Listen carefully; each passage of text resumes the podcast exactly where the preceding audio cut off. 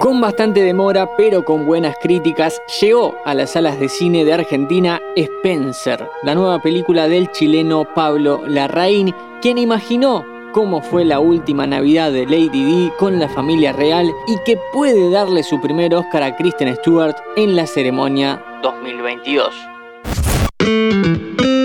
Fila 10. Diana, they can't change.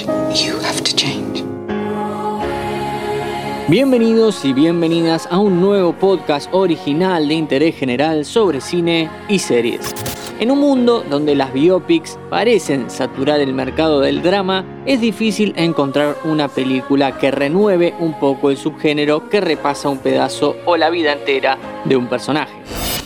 Por suerte, la Rain de esto sabe y liberó su imaginación para pensar en un tono casi terrorífico, como fue la última Navidad de Diana Spencer junto a la familia real. Década del 90. Diana Spencer hace rato dejó de ser conocida por ese nombre. Desde que se oficializó su matrimonio con el príncipe Carlos de Gales, el mundo la conoce como Lady D. Con mucho esfuerzo, pero con pocas ganas, se dispone a pasar la noche buena con la familia real en la campiña inglesa. La opresión y las ganas de escapar de esta pesadilla dorada hace que el caserón donde se hospeda se convierta en un lugar tenebroso. Pablo Larraín ya había hecho Jackie en 2016, la biopic sobre Jacqueline Kennedy que cuenta los momentos posteriores al asesinato de John F. Kennedy. Mujeres poderosas, traumatizadas por sus entornos o sus coyunturas, parecen ser la debilidad del director trasandino. En Spencer, como decía, tenemos a Diana justo antes de mandarlos a todos a lustrar la corona. Lo más particular de esta biopic no es que gran parte de los hechos están inventados, sino más bien que se eligió contarlos con una atmósfera de terror, esas que suelen envolver los lugares en una novela de Stephen King, por ejemplo. Entre la atmósfera y que todo está armado como un thriller psicológico, la sensación de angustia recorre no solo la sala, sino también la cara de Kristen Stewart.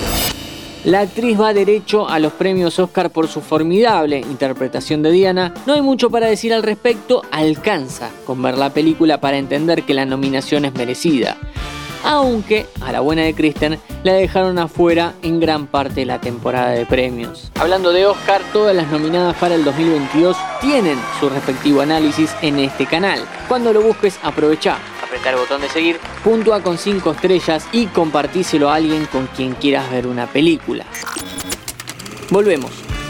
El punto de vista de Diana es el de una mujer harta de la hipocresía con la cual vive en la familia real, al mismo tiempo que necesita liberarse de todo para volver a sus orígenes. El anhelo de volver a donde pertenecía, a un pasado que considera, o mejor, o al menos más simple, sobrevuela como una cierta meta que le da fuerza vital al personaje para seguir. Con este mar de emociones, Larraín consideró que podía hacer algo más que un drama chato, lineal, y optó por momentos surrealistas.